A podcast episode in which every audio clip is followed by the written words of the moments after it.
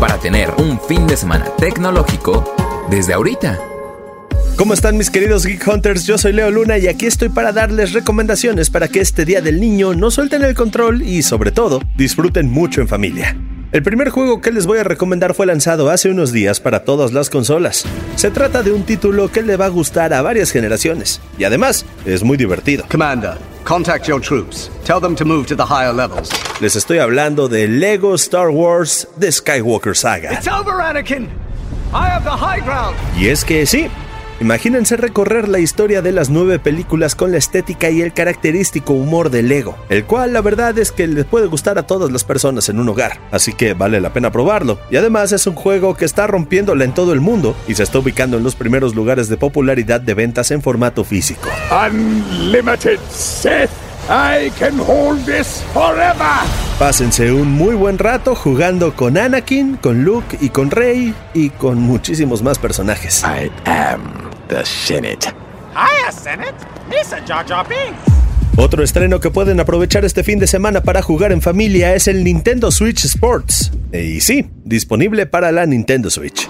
Y es que este juego es perfecto para disfrutar de un buen fin de semana con las personas que vivan en la casa jugando tenis, boliche, voleibol, badminton, fútbol y peleas con espadas, aprovechando las ventajas que te dan los Joy-Cons del Switch.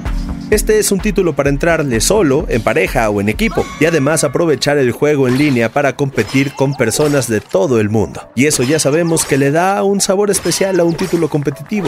Solo recuerden usar las bandas especiales para que los controles no salgan volando, como pasaba con el Wii Sports. Right here, I'm, I'm getting ready to serve. All I do is throw that ball up in the air, and when I oh, jeez, and there goes the tennis racket.